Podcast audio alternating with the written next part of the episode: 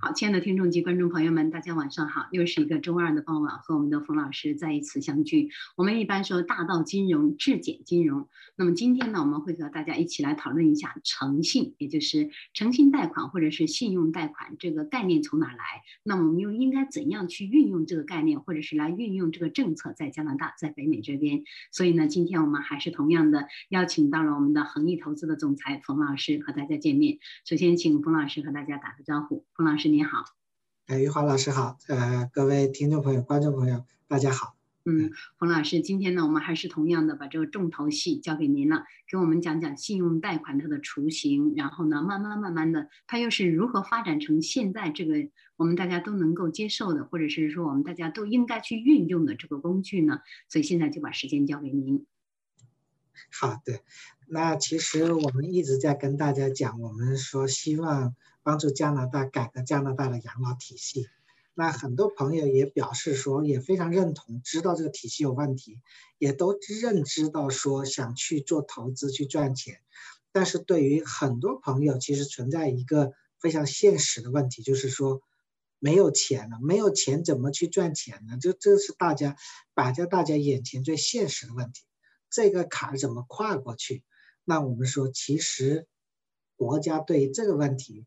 它是有一些 solution，就是有现在我们在跟大家谈的这个投资贷款。嗯，虽然说这个投资贷款可能有一部分人适合条件，有一部分人条件还不适合，但是只要大家了解了这样的投资贷款，大家可以慢慢的随着时间的推移，逐步的让自己具备这些投资贷款的条件。其实最后很多人是可以贷到款。那所以，首先为什么我们？公司经常跟大家讲，就是说没钱也能做投资，就是实际上我们动用的就是这个政府的投资贷款。那当然了，很多同学呃很多朋友就会说了，哎呀，那借这个钱是不是他需要什么抵押呀？因为这很正常嘛，大家因为很多朋友家里有 mortgage，对不对？都知道说，那这个 mortgage 其实就是拿房子去做抵押物才能借到钱。所以很多朋友就会问，那这个投资贷款，我拿什么去给他抵押呢？那我想告诉大家，这个其实是不需要抵押品，它不需要抵押物，它就能把这个钱借出来。所以这个时候，当很多朋友听到这个时候，就觉得不太可信，说没有抵押能借钱这事儿，感觉有点像骗局，不靠谱。啊，大家会觉得这个东西不对，因为从大家的常识来讲，觉得这个不太可行。那其实我们也可以跟大家，呃，你可以说它没有一个抵押，实际我们所说的抵押是一个实实在在的抵押，因为抵押物说白了可以有两种，一种实际上就是拿什么抵押，说白了首先是资产抵押，什么资产呢？一种叫做有形资产。一种叫做无形资产，我们很多人想象的是有形资产作为抵押，而现在我们跟大家谈的这个贷款投资，实际上是无形资产的抵押。那你说这个人他有什么样的无形资产呢？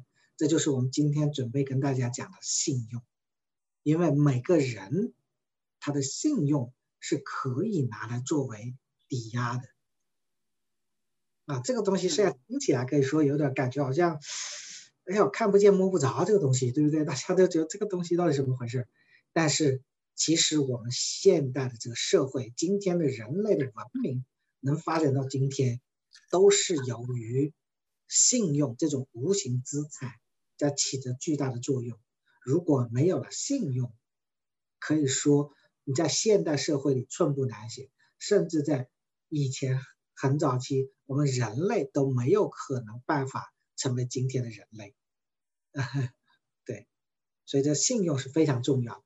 那我们跟大家讲讲，比如说像我们在加拿大吧，我们加拿大的这个信用体系可以说是非常完善，也非常健全的。不知道大家知不知道，就是我们有一个叫做 Credit Bureau，就是信用局，实际上这是一个国家的机构。其实这个信用局干什么？就是调查大家每一个个人或者企业的信用。为什么要调查这些？比如说大家，如果你去银行想做一个 mortgage 贷款，他就要查个信用，或者说你想去 lease 一辆车，他需要也去查这信用。其实这信用虽然说主要有两个公司来发布来统计，一个是 Equifax，一个是这个 Transit 啊，就是那这两家公司它主要负责信用的记录，但是这些都是在这个叫 Credit Bureau 信用局的监管之下。所以我们跟大家讲，这个信用其实在我们现在生活当中可以说是比比皆是。为什么？大家想想，信用卡，这不就是信用吗？你怎么会有一个卡可以先刷卡，不用付钱，你能把东西拿走了呢？靠的是什么？这不就是还是因为你有信用在那里，所以你可以先不用钱，你只是刷个卡。说白，这刷卡是干嘛？是做个记录，说，哎，你拿了这些东西回家了。好了，到那个月底的时候，这个刷这个银行给你寄来账单，你那个时候再付钱。那其实大家想，这个信用卡它就是属于一种呃信用贷款，对不对？是先拿东西后付款。那这个信用，你为什么会有这个信用可以先刷卡后付钱呢？是基于你有一个信用分数，这个信用分数。实际上就是我们刚讲的这种无形资产，对。那所以在我们这个现代社会啊，我们说为什么现在的这个信用体系能发展到今天呢？我们试图透过这个现象来看看它的本质的东西。我们还是回到这个信用，它是建立什么基础之上？其实还是人与人之间，核心实际上是人。一定是人和人之间才能建立的信用，所以信用作为一个信任的一个重要标志，实际上它是非常，也就是说，在在我们人与人之间的关系起到一个相当大的作用，是吧？我们说从远古时代到今天，信用不断的发展，不断的完善，才可能最终出现今天的这个信用体系，啊。OK，那其实讲到这个信用体系，整个它可以追溯到非常远古的以前，在这个资本主义社会兴起之时候呢，早在这个欧洲帝国主义时期，当时就已经有了资本主义的信贷制度，所以发展到现在，可以说这种信用贷款是更加广泛的存在于金融体系之间。那我们待会儿想跟大家还是讲讲那些小故事吧，讲讲一些历史上发生的一些小故事。因为为什么？我们有一句话叫做“以史为镜，可知呃可以知兴旺”。所以就是说，当我们了解了历史，会知道整个未来的发展的东西。所以，那我们今天会跟大家讲小故事，让大家去理解这个信任最开始是怎么产生的。为什么这个信任、这个信用这些东西这么重要，是吧？包括现在的我们这个信用贷款这个体系是怎么样一步步发展起来的？我们今天主要和大家交流就是一些历史性的东西，然后我希望我们可以在下一次这个我们见面的时候再跟大家讲讲现代社会的信用贷款，是吧？然后跟大家讲讲我们怎么样去运用这些信用贷款。就是我现在没有钱，我怎么变有钱呢？其实就是可以运用这样的信用贷款，一步步的随着时间的推移，随着复利的增长，让自己慢慢变得富有。嗯，其实冯老师打断您一下啊，您刚才在讲的时候呢，我们已经收到了我们有听众来的这个问号了。他问呢说，呃，玉华老师，麻烦您问一下冯老师，我呢这个具体问题是。在这个信用评估当中呢，出现了信用危机，可能是一次两次的这种信用卡没有交啊，或者是处理的不太得当，然后自己也知道了契约精神没有被履行，那么他又问说多长时间我能够才能够重新建立这个良好的信用记录呢？在这良好的信用记录的基础上，才能够拿到政府的这个所谓的贷款投资的这个项目。所以呢，我相信有非常多的人非常关注这方面，只是自己在平时处理我们这。信用卡 credit card 的时候呢，可能不小心或者是延支配。或者是说。因为回国呀等等各种因素呢，没有得到配，所以在这种情况下呢，我相信我们的冯老师以及我们后面的整个团队呢，都会来帮助大家来解决这些问题，来解答这些问题。不单解答我们解答的同时呢，还能够帮助我们再走得更远一步，来策划一步呃以后的十步、二十步的这个整个的这个计划到是怎样的。大家不用担心，你有问题呢，我们就可以来直接来找我们的这个冯老师和我们的团队。其实冯老师，您刚才讲的这个信用问题。从远古时代就开始，我在阅读了伊丽莎白二世，他在建立他英国的这个整个信用体系的时候呢，他也是利用了这样的体系和世界各个国家的这些王公贵胄他们打交道。所以其实呢，从远古时代上讲呢，大家已经是在遵循了这些。那么到现在呢，我们只是把它在生活当中运用的更广泛一些。所以呢，就这个问题呢，我们还是要请我们的冯老师继续为大家来讲解。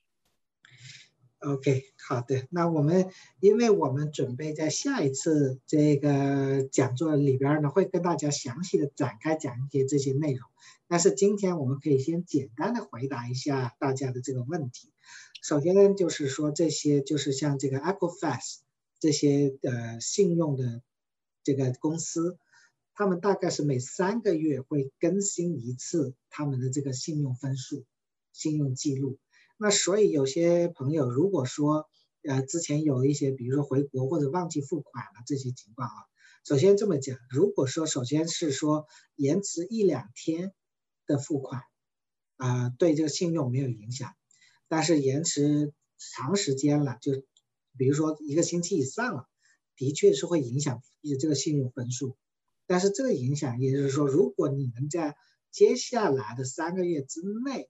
做一些及时的补充调整的话，它还是可以迅速的把那种就是分就是这种过失吧，可以迅速的弥补掉。所以这个分数来讲，它还是就是说，不是说你它这个体系呢是非常人性化，不是说你不小心犯了一次错，这就终身再也翻不了身了。它不是，它是三个月嘛，基本上你就能把这个分数给改过来，对吧？所以这样的情况。这是一个，就是会让自己分数会变得相对比较好，啊，合理一些。不过也很严格啊，我觉得拿到账单了，我每一次看到账单，我觉得这个钱就不是我的了，快点出去，不然心里就好紧张，影响到了这个分数就不好了。是是是，但是讲回来，大家很正常会出现这种情况，但是就是呃，他这个信用评级分数还是蛮人性化。就他有很多方法会教你，告诉你怎么样尽可能的去 build 到自己的分数，让它增高。其实我们可以在下一次的时候和大家聊聊，有什么方法去增加你的信用，让自己信用变得更好，更容易从这个银行贷钱。对，那当然我们太需要的了。对，就包括说有些朋友会关心说，哎，除了信用分数，还需要一些其他的一些，就是怎么样能贷到款？详细的我们在之后说，但是有些朋友可能由于暂时的原因，可能不符合条件。我们其实碰到不少这样的客人，但是条件现在不符合，但是你是可以创造条件。我们有好些朋友就是因为原来不符合条件，经过半年或者一年的整个调整，然后让自己符合了贷款投资条件，然后就可以贷到款去做投资。我们有相当多这样的案例。嗯，那 冯老师又问题来了，调整这两个字说特别好，咱们公司帮助我们调整吗？给我们有计划、具体计划、具体的个案这种分析是吗？对，我们可以就是说根据个人情况，会给个人客人会做一些建议，比如说从哪些地方着手去做调整，然后最后能实现这个贷款的条件，我们是会帮助客人这样做的。这是我们大家都所需要的。好，我相信呢，我们有更多的需要和更多的问题呢，要跟我们这个冯老师一起来探讨。不过现在呢，我们先稍作休息，休息之后呢，和冯老师再继续来探讨。您有任何的问题呢，我们的冯老师都相信我们整个团队都有办法，都有办法帮我们大家来解答。刚才呢，我们和冯老师一起讲起了关于信用这一方面的问题。哪怕您是暂时遇到了小小的问题，但是不要怕，我们呢后面有整个的这个团队跟大家一起来分析。那么我们具体。应该怎样做，或者是我们应该怎样朝着哪个方向来前进，来着手准备我们的信用呢？那这就是具体案例具体分析。我相信我们冯老师和我们整个团队呢，每一个人呢都是大家一起来讨论这个问题。那接下来我们还是要请我们的冯老师跟我们来继续讲解关于信用这方面的问题。有请您。对，那我们讲讲，其实人类发展的初期都是基于信任。如果没有了人类之间的信任，也就没有了今天的人类。因为在任何任何形式当中的这种社会的合作，这个信任是合作的基石。所以，我们如果能理解到这些，是我们才会知道这个信任是怎么发展起来。所以，我们可以跟大家讲一些小故事吧。讲讲我们以前人类是怎么走过来，我们可以把时间给倒退回去到在大约两百五十万年以前，恐龙化石年代，那个时候是，对，那个时候实际上叫做类人生物，还不是叫人，只是类人的生物出现，啊，然后呢，到了两百。万年以前呢，世界上面就开始有很多不同的这种类人的人种。大家都知道，其实我们人，大家看到，无论从体型啊、力量啊、速度啊各个方面，我们跟那些大型的那种食肉动物比，是完全没有下办法比的。比如说狮狮子、老虎、这个豹子、这个熊。这种大型的这些动物，它们力量、体型是吧，速度都非人类所及。但虽然是这样，但是人实际上在很早的时期，他有一个比较大的大脑啊。虽然我们在在那些方面不如那些大型的那些食肉动物，但是人有大脑，这个大脑就会让人呐，他学他能有超凡的学习能力。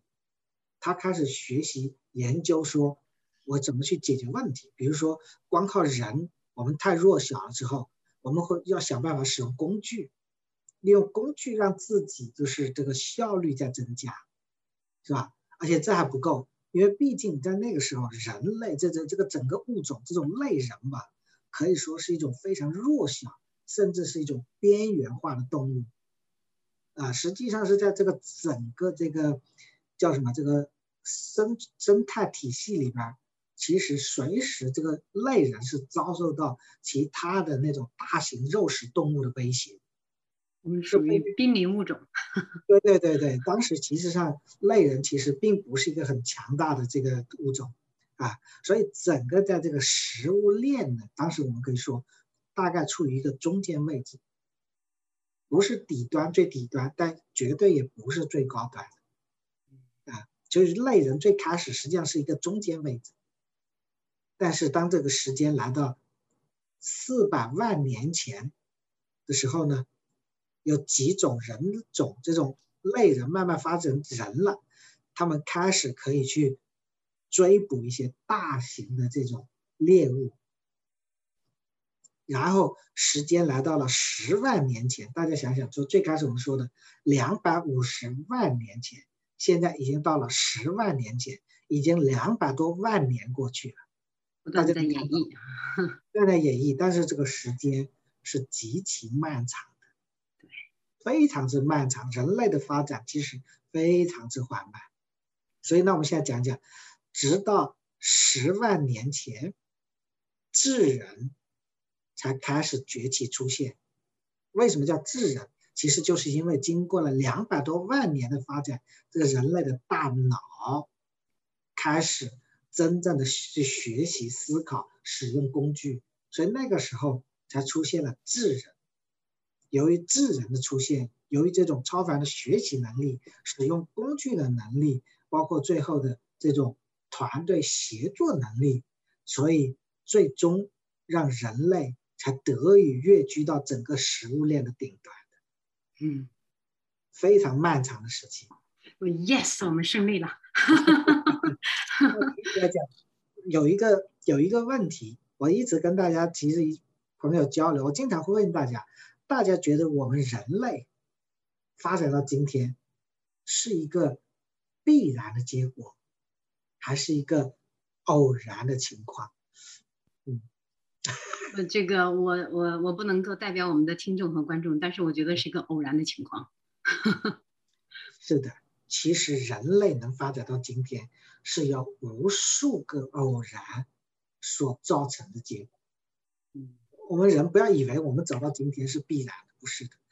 每一次的选择是非常偶然，但是居然都选对了，才会有了今天的人类。是因为在这条路上，我们为什么刚才说最开始是很多类人物种？其实我们人类这这一支走到最后这一支，中间已经有多少我们的这些同胞们其实已经被灭绝掉了？为什么？因为他在每一次的这个选择当中，只要错一次。他就完了，这这一类这一支这一类人就没了。所以其实人是相当相当不容易，是无数次偶然的结果才走到今天。那但是我们作为今天成为人类，我们倒退回去看看，我们为什么能走到今天，能跃居成为食物链的顶端呢？其实特别简单，真的就是因为合作。那我们讲讲，大家想想，我们刚才讲，人类实际上是一个很弱小的物种，它和那些大型的食肉动物是完全没有可能抗衡，连一丝一毫的这种可能性胜的可能性都没有的。但最终为什么我们居然胜了呢？就是因为合作。大家想一想，那个时候如果出门打猎，如果你一个人去打猎，那到底是谁谁猎谁呀？对，这个是是人去猎那个老虎，还是老虎猎人呢？我们看警察，警察看我们一样的道理。对，所以如果是我们单个人去去和这些大型食肉动物，我们分分钟就被灭了。但是我们不是这样，是因为我们是智人，有有思维。我们会学习，会用工具的时候，我们出门打猎是成群结队，因为当这种成群结队，它体现的是一种合作，而只有合作，最终才能战胜这些大型食肉动物。而讲到合作，就来到了我们今天跟大家交流的核心重点：合作为什么得以成功的进行下去，是需要彼此之间有绝对的信任。为什么？为什么彼此之间必须是绝对的信任？我们举个非常简单的例子啊，比如说一群人去打猎，去打那个老虎，你总得有人冲出去，冲在那个老虎前边吧，对不对？但是这个冲在老虎前边和老虎对峙的人，他一定是把自己的生命交给了自己的同伴的，因为如果是。他冲出去对着老虎，结果老虎扑过来，去去把他咬的时候，如果其他同伴不在这个时候蜂拥而上去，去就是用工具去刺杀这个老虎的话，那这个冲在最前面这个人就必死必死无疑了。所以他能冲在最前面，往往在那个时候，在早期，冲在老虎对面最前面的，就是这个整个团队的这个首领。所以又讲回来，为什么走到今天，我们说一些企业家他们承担的社会和责任的义务，这和在我们在那个远古时代那种那个畜牧时代是一模一样的。当时冲在最前面的就是整个团队的首领，他愿意带领着团队冲去打猎，他冒的是个人的生命的危险，他把他的生命交给了他的团队其他成员去守护。由于有这种信任，然后当他把这个大型猎物猎就是吸引到自己身上的时候，其他团队成员一窝蜂而上，利用工具什么石头啦，什么这个那个那个木棍啦，才能把这个猎物给打死掉。所以大家能从这里，我们人类的远古的祖先那里，应该能看到人类的智慧。人类能走到今天，是因为有智慧，而远古时代的这些人，他们就是利用了这种智慧，就是团队的合作，所以今天我们人类站到了食物链的顶端。所以为什么我说，如果我们人类一旦放弃了合作，一旦走到了单打独斗的这种方向，它绝对是一个逆人类社会、逆人类文明发展方向的，那绝对是一个错误方向，而这条路绝对不可能成功的。这为什么？我经常有时候跟大家交流，我一直在讲，比特币就是一个典型的这种数字货币，是个典型的骗局，就是它是逆人类文明发展方向。为什么？它要去中心化，它要每一个人都来验证这个东西是对还是不对的。去中心化，也就是把团队合作给去掉。人类就是因为团队合作才走到今天的。你怎么可能今天说去去人去这个中心化，那就人类就要倒退了？这绝对不可能，这绝对是不可能成功的，因为它是逆人类文明的啊！所以我们讲说，那大家看看远古时代的智人呐，都知道这么去合作。那所以我们要讲，其实按照这个生物学分类，我们现在的人。其实就是智人的后代。我们没有这些智人的祖先，那我们其实可以想想，是吧？这个智人实际上是在一百多万年前才出现，经过这么多年万年的演变，而智人这种物种，它在当时那么那么多的人种当中，能成为唯一幸存走下来，大家想想，这种智人之间彼此的信任。是非常非常重要的一个基石，离开了这个基石，就没有了今天的人类。其实，嗯，黄老师，您刚才讲的这些呢，我相信我们各位听众和观众们也都听得明白。就我们可以以团队，主要就是以团队的这种这种合作精神，然后大家一起来做一件事情。那么做这件事情呢，不单单是影响到了我们的经济方面、我们的财政方面的一个重大的改革，同时呢，也是一个非常长远的财政目标。那很多时候我们都说啊，这个社会向前进了一小步。但是向后退了两大步，这是一个非常悲观的一件事情。我们从玛雅文化、从特洛伊文化当中呢，都能够感受得到这个社会的进步和退步这些。但是很多时候呢，我们大家又处在这个自己没有办法去辨别这件事情真伪的时候，或者是说我们自己没有办法去辨别这件事情到底对我是有益还是无益的时候，大家还处于迷茫的时候，我们应该怎么做呢？找您谈话好吗？让我们觉得说，其实来讲，呃，人类要合作，所以像我们今天像恒毅投资，我们不断的出来跟大家交流，去呼吁大家，我们需要合作，需要现在去改变我们加拿大的养老体系，因为这不是国家的事情，养老是我们自己个人的事情，我们其实在帮助我们自己，需要大家合力。所以大家不要再想着说自己能从国家那里得到什么，这不是合作思维。人类一旦放弃了合作思维，人类绝对是退步，人类是不能成功的。对，所以大家先把理念先搞明白，先真正的理念清晰了之后，再去想想如何去合作。嗯，而且关键呢，我要我要跟大家说的是什么呢？我们现在有非常多的听众，他们就是打电话或留 message 给我说，玉华，我们现在已经得到了一点点的小确幸、小确喜。我说为什么呀？他说你看我这个今天买的股票，两天之后我就升了多少多少，我可以这个马上我就出手，我就斩仓，我就怎样怎样的。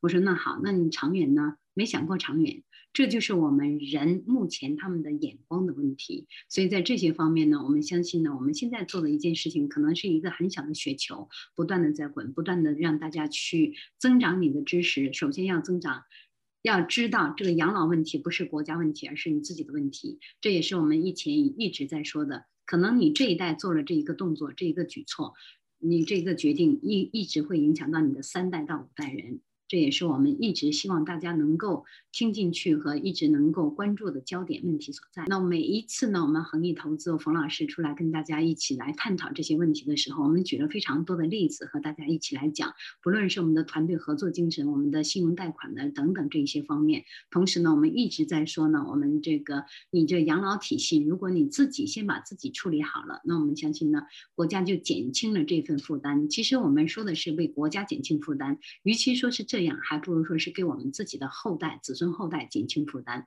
那么这样一个长久的计划，到底应该怎样来规划？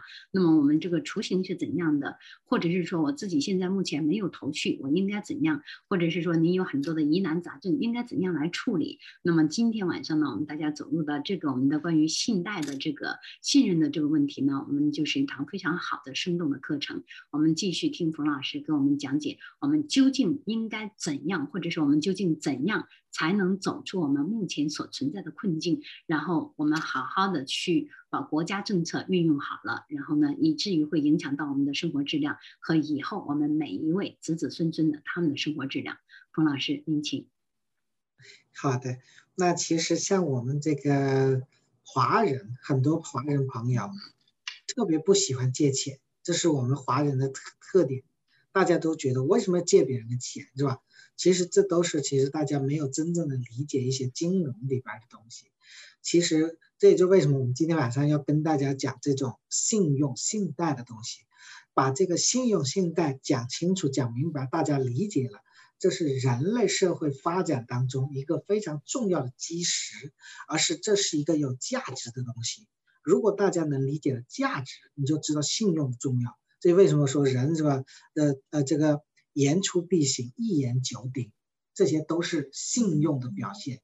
只有理解了信用的表现，我们才知道信用是有价值。当我们理解了价值，又像我们之前讲的三观，是吧？人的三观：世界观、人生观和价值观。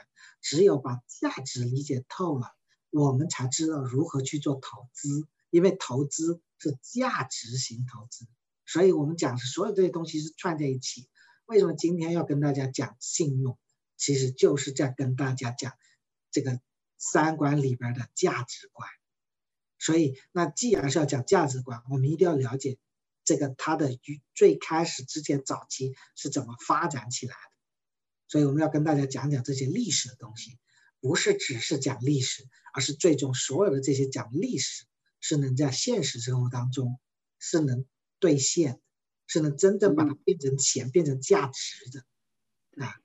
OK，所以我们刚才讲到说，这个人类发展初期是吧？最后变成了智人，然后由于是智人，然后靠了彼此之间的这种信任啊，然后从而走到了食物链的顶端。那当人到了食物链顶端，他就能进行大型的捕猎，所以能打到很多猎物，然后就吃不完了。是吧？那兽皮还能拿来穿了。当这个人吃饱了穿，呃，是这个吃饱了穿暖了之后呢，他的生存问题解决之后，这个时候才可能说去考虑诗和远方了。嗯啊，给那人类在经历了我们说在之前经历了这个农业革命、城市和王国的兴起之后，整个社会的结构、各种社会的制度越来越复杂，特别是。随着这个整个社会的发展，经济制度也应运而生。在最早期是没有什么经济制度而言，就是人能吃饱穿暖，这就是最大的满足。那社会越发展，经济制度为什么叫应运而生呢？因为大家想想，在最早期畜牧业时时期的时候呢，大家比如说有人去打了一打了一头这个羊回来，但是他得吃米。他这个他得跟这个米做一个交易，那就是当时的这个交易是什么呢？就是一人牵那头羊，另外一个人可能担一担米，大家做一个交换，就是以物易物的时代。但是随着这个我们讲经济制度的应运而生之后呢，时间推移，以物易物已经无法满足大家需求，因为实在是太不方便。大家必须想办法要找到一个中间物，一个替代物，怎么样能就是说那个卖羊的不用牵着羊来，卖米的不用拖着米来，怎么样找一个中间的替代物？所以货币就因此诞生。而大家如果对历史要一点了解，就会知道最早期的货币是什么？贝壳。贝壳。为什么是贝壳？因为那个时候贝壳只有在海边，所以对于内陆这个城市来讲，他们是没有贝壳。所以当时这个贝壳属于一种稀有物，所以它可以作为货币来做交易。这个货币，我们说，其实整个金融啊是人类社会文明的最大的推手啊。这货币的产生可以说是让人类这个金融制度达到了一个新的高度。因为大家就像我说的，从义务以物易物时代到了以货币去买卖货物，那这样就出现了这种货币。因为这个货币它是一种价值衡量的工具。为什么我讲价值，就是在于它用货币来衡量价值。然后随着社会进步的发展，然后后边开始出现个商业，出现工业。然后这些逐步的走到大家的生活，成为大家生活重心。直到这个欧洲的中世纪，那个时候资本主义开始产生了。啊，其实大家知不知道，欧洲资本主义的产生在最早期的时候，其实和亚洲的经济可以说他们之间的关系是非常密切啊。但是很可惜，虽然那个时候。欧洲和亚洲有很紧密的这种贸易来往，但是货币这种贷款这些这种概念，其实是诞生于整个我们说是欧洲帝国主义时期，而最后的发展依然是在欧洲的帝国主义里边发展，到后边的资本主义，所以整个信用体系可以说在这个。我们说，今天用今天话说，是在市场经济体制下得到了一个完整的发展。反观当时的亚洲，我们整个亚洲其实并不太注重这种信贷制度、信贷体系。为什么？其实当时的亚洲的经济并不差的。大家知道，是像像像那个，呃，中国、印度啊，甚至当时的伊斯兰世界。他们的经济本身并不差，但是由于他们的政治制度，他们的主要的一些动作，他们不是把信用放在主要社会。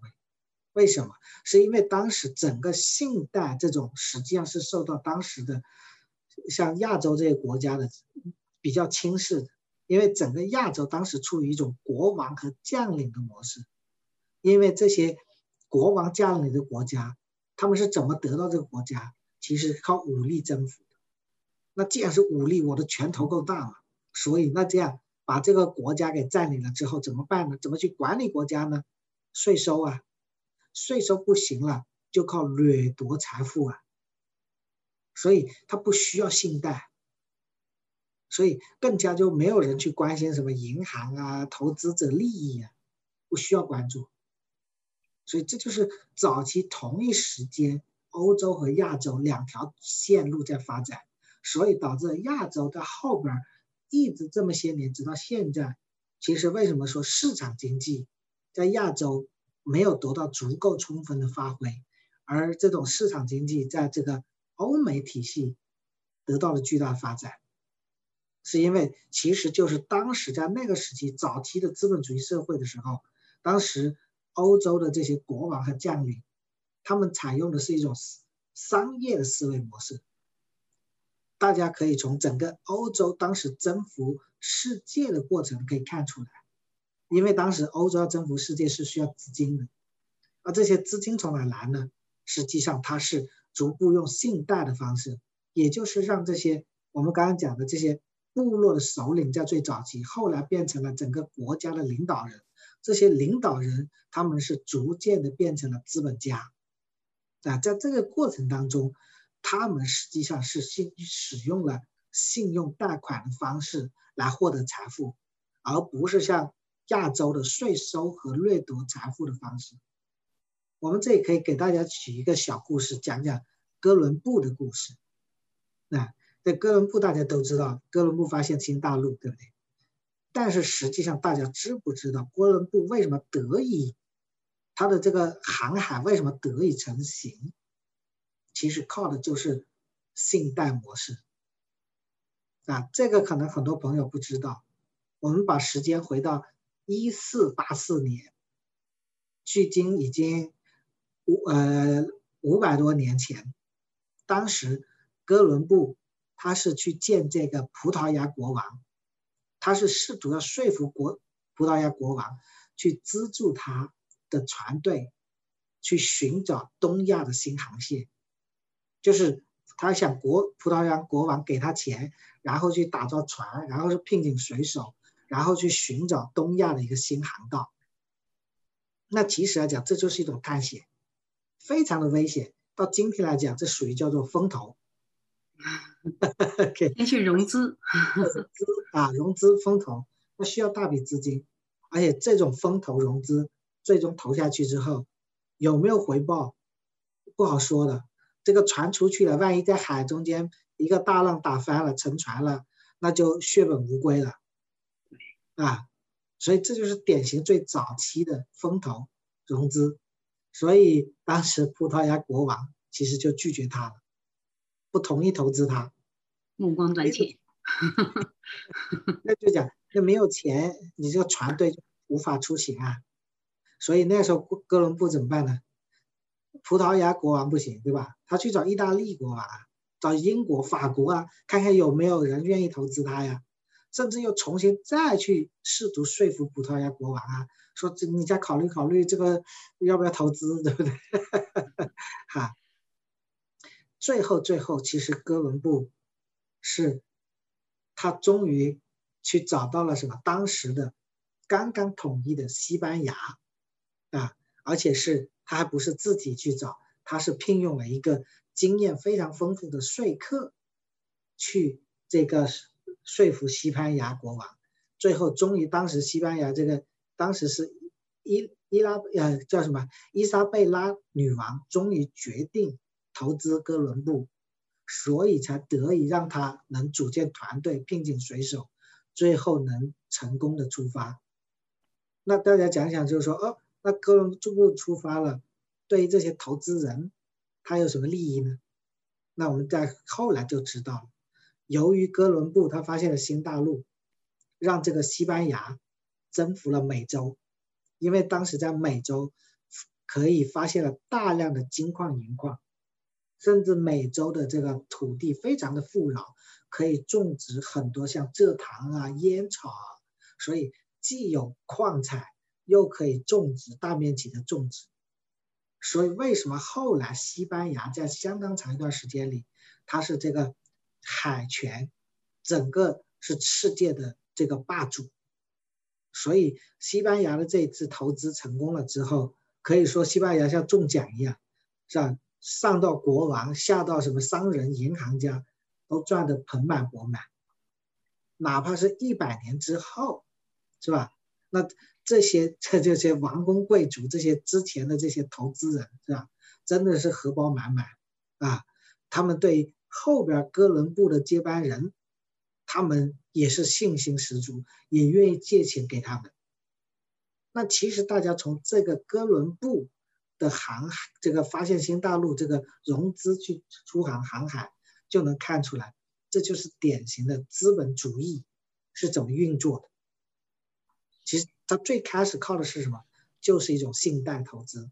就是哥伦布拿的是自己的这种经验也好，或者是他的信用去担保，去让大家融资去给他，所以最后新发现的这些呃新大陆，最后给他这些殖民地，最后带来了巨大的丰厚的利润，所有的这些利润，这个最后的收益，建立在一个信用和信任的基础之上。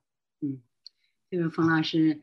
刚才您讲的这些呢，我们也体会到了。刚开始融资的时候好难哦，就是建立我们这个信任体系是非常难的。这也跟社会的社会体系有关系。我们的宏观管理啊，还有我们的目光是否长远呢？那决定了我们未来的发展趋势。其实我们这也是能看出发展中国家和发达国家之间的这种区别。那么其实投资呢是用一辈子来做的事情，不可以做短期的投机，这也是我们非常可怕的一件事情。我们也一直跟大家不断在说，其实。我如果我讲的是呢，投资正确了，你就像是被幸运之神抚摸过的大脑一样，一直是幸运下去。所以信任非常重要。那我们其实用了大量的篇幅来跟大家一起讨论信任这个问题和我们这个发展中国家以及发达国家之间的这种区别在哪里。那么其实我们大家明明知道区别在哪里，但是在我们的生活当中，我们怎样能够好好的去运用这种信贷和政府支持的这些产业之间，我们过过招也是好的，对吧？就像这哥伦不一样的，我们去尝试一下，到底看它影响有多大。当然了，这种影响不是短期的投资投机所能够达到的这种目的，我们可能需要更长的时间，以至于影响到我们的养老计划。所以现在呢，我们还是要把我们的时间交给冯老师，继续用案例的这种方式呢，跟大家来探讨一下，到底我们应该怎样来运用信任这这一张牌，打好这张牌。冯老师，您请。那我们刚才讲这个哥伦布是吧？探险新大陆最后成功了，但是大家其实发现，这有点像赌博中彩票啊，是吧？成功了，但是后边其实也有很多人也试图去做，最后都怎么撞到冰山了，遇到旋风了，是吧？最后都血本无归。所以在这个整个这个西欧的这个信贷体系发展。就如何靠信贷去投资，如何在这个市场当中去减少风险，然后让自己的投资能慢慢的稳健，能最后能赚钱。所以这样的时候，也就是说，这么多年发展下来，西欧逐渐发展出了一套其实相当复杂的这种金融体系，而这套体系它是可以使用在任何民间企业或者国家之间的。相互之间的一些信贷的东西，对吧？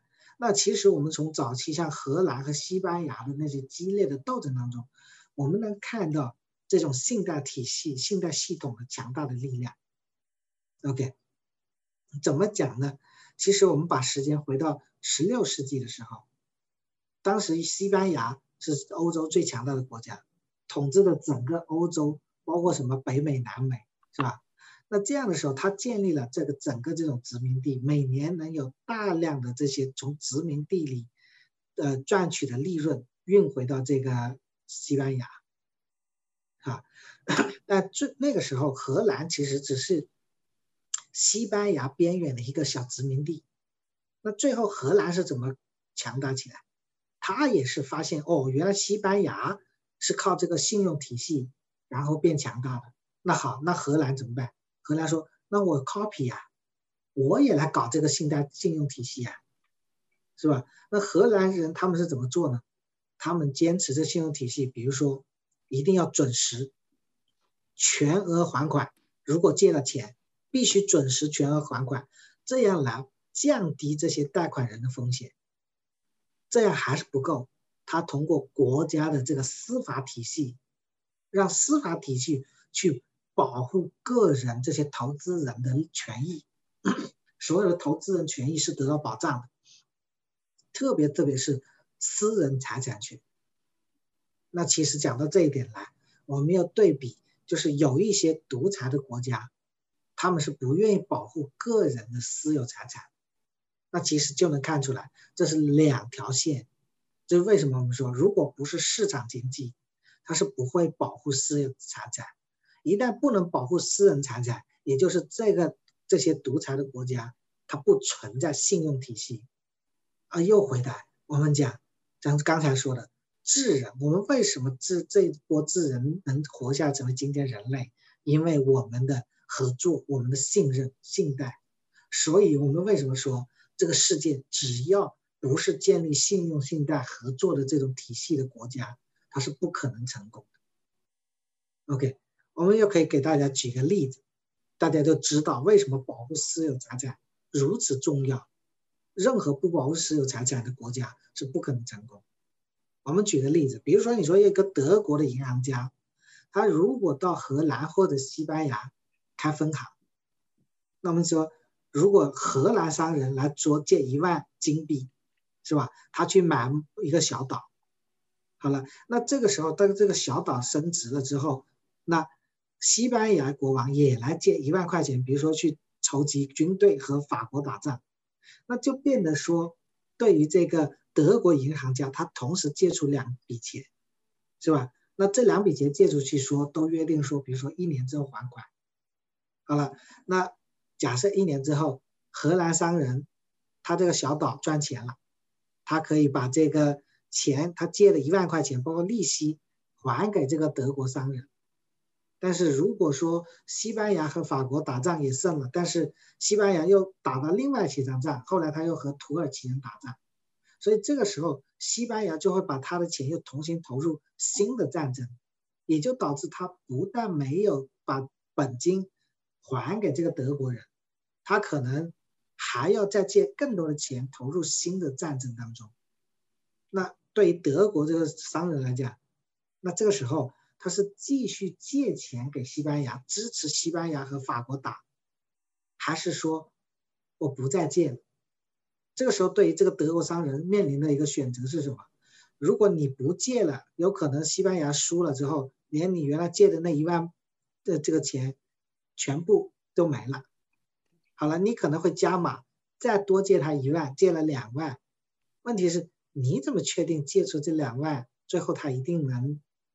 打胜仗，然后赚到钱还你呢？所以大家发现没有？那这个时候就变得说，我们知道说，每次生意当中，它不是说稳赔不赚的，对不对？所以怎么样在处理这些事情？它是通过就是信用，就是这个人将这个国家，他以前有没有相关的这些历史背景？就比如说像西班牙，他以前是不是跟别的国家打？打过几次都能打赢。如果是这样的时候，而且他这次先跟土耳其，呃，先跟这个法国打，又打赢了，那可以，我们就说，哦，好，他以往的这些经验，那说他有可能这一次，如果他再跟土耳其人打，有可能也能打赢。那这个时候，这个德国的商人就有可能考虑说，哦，好，基于他以往的这种信用记录，我可以再多借他一万。那大家看到，这就是整个这个过程当中，对不对？但是如果说这个这个呃西班牙最后他假设他就算打赢了，他也不还钱，那这个时候德国商人以后再也不敢给这个呃比如说这个西班牙借钱，而且德国商人一定会到处去告诉他身边其他人说，以后再也不要给这个这个西班牙这些人借钱，因为你借的钱可能还不回来的。你是有风险的这个投资，所以大家看到这个信用体系是怎么工作，会导致很多后续的问题发生。OK，所以我们讲说，在这个过程当中，怎么样去就是说协调这些风险，怎么样用信用来背书？它已经刚才我们讲的故事都不单单是指个人，它已经涉及到国家与国家之间的这种信用体系。所以大家可以看到，这么些年下来，这个信用体系一直作为我们人类向前发展的基石啊。OK，所以我们今天跟大家讲了很多这些故事的东西，就是想让大家知道说一些这个信用体系当时是怎么来的，它如何走到今天。所以大家明白了这些历史，我们希望到下一次的时候。跟大家讲讲，那这个信用体系发展到今天，它整个决定了，可以说是我们整个金融体系当中，乃至整个社会当中一个最最重要的原则。只有把信用体系理解好，只有把这个信用体系维护好、维持好，人类社会才可能继续的去合作啊。所以，我们可以说，这个信用体系、信贷体系是我们人类的传家宝，是人类得以生存的一个绝对的基石。而这个基石是有巨大的价值。为什么？我们看看今天的人类社会是不是和远古时代和那个呃类人时代、智人时代，我们是不是拥有了更多的社会财富？所以我们可以说，这个社会上所有的财富都是人类创造出来的。而他创造的第一步是什么？就是信任。所以有了信任，我们才可能去创造财富。这个是一个很重要的概念。所以，当我们今天一天时时刻刻都在想着如何赚钱的时候，那是我们不知道信用的重要性的时候，其实是不可能赚钱。因为信用的这种价值是巨大的，它是可以是无价之宝。因为信用创造出了我们今天整个人类社会这么多财富。对，啊，其实冯老师您刚才讲了这么多呢，我相信我们每一位听众朋友呢也都能够理解到。首先呢，我们要 build up 一个好的信用记录。那么在这个好的信用记录基础上呢，我们要用。又会用合理的、充分的去利用这个信用，那么这就讲到了我们现在目前加拿大国家的这个，不论是我们的财政体系还是我们的政治体系所推出来的这种贷款投资，其实这种贷款投资也是建立在好的三观基础上。如果你没有好的贷款，没有好的三观呢，这个贷款呢也是不允许你走这些投机的这种路线的。所以在这里呢，我们就希望大家能够，其实主要的目的就是能够有你自己的这个养老以后的问题呢有所保障。在保障了我们养老问题的这个基础之上呢，我们大家都能看到，哎，其实我们老有所养了，那我们的小孩子们这一代，我们的第二代、第三代、第四代，我们可以影响到三代以上的这些人，他们的生活或者是他们的理财体系也自然而然的走到正轨上来了。这也就是我们恒益投资一直在默默无闻在做的这个工作。这也就是为什么我们 build up 了我们后面的恒益的这个我们的研究院，也一起来研究你的我们贷款的这些钱到底是。从哪来去哪去，放到哪去，将来是给谁用的？这些呢，就有一个出处，这是非常重要。但现在目前来说呢，冯老师，我们见到的这这些人呢，大多数的人还是希望说，哎，我今天投了一块钱，明天你就能给我拿出两块钱来用。所以在这种的这个思维模式下呢，我相信我们看到的只是短暂的这种投机的这种现象。那么这种投机现象呢，可能你这第一次你会赢，或第二次你会赢，但是时间久了，你终究会发现你还是有这个贷款危机或者是我们的信用危机的。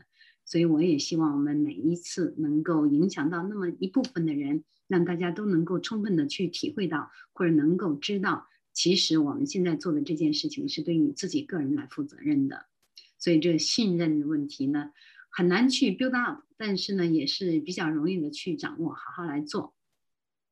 所以这点我是非常佩服我们整个团队，就是大家能够根据你的个案不同，然后呢来帮忙来分析你应该从哪着手。有很多时候我们在遇到困难的时候，我们有一个迷茫期。有一个沉淀期，这个沉淀期不能够让我们一直在沉淀，这个迷茫也不能一直在沉沦下去。所以呢，怎么样能够拉我们一下，然后让大家从另外一个点上，然后从另外一个角度再爬起来，再站起来，这也是非常重要。其实我们不论说了多少，主要就是一两点：一个投资的三观问题，然后第二个我们的信用建立的问题和我们团队的这种合作精神。合作精神这个非常重要。是的，是的，所以我们会花些时间跟大家讲一些最最基本的东西。只有把这些基本基础的东西理解透彻，三观才能正确。那三观正确了之后，再去做投资，它就成为一个水到渠成的事情。如果这些不对，后边是没有办法做投资。嗯，这就是我非常佩服的，我们这个不将就。就是因为我们见过很多大家给我们来讲这个投资理财的问题，他们都会说：“哦，你没有了，好像就一下子把我们的路给卡住了。哦，你这个条件不符合，那你就没有办法再去投资。我们就一下子被下了定论了，然后就觉得哦，老无所养 这种感觉。所以呢，这一点，我们就想想，我们我刚才讲，我们人类其实是从无从零走到了今天，拥有了巨大财富。这都是人类创造出来的，所以不是因为你现在没有，所以你将来肯定没有。嗯，这个思维肯定是不对。我们现在没有，但是我们人类有智慧呀，我们的智慧是可以创造财富的。嗯，就像今天我们刚跟大家讲，我们可以借钱，因为为什么？因为你使用自己的信用去做信贷投资，这样的时候你是能可以，我哪怕现在没有，但是我慢慢的去创造。同样道理，我现在不具备贷款条件，我可以去创造出贷款的条件来。所以任何事情，它其实就看你想不想。我一直说，只要你想，只要你内心有足够的渴望，它是一定可以实现。这个呢，我们今天用一句话来总结我们今天和冯老师的这一次我们的案例分析，就是认识我们正确的投资理念，然后打真正的长远的对我们自己有益的这种翻身仗，这也特别重要。感谢各位我们的收听，感谢我们的冯老师给我们讲了这么多的案例。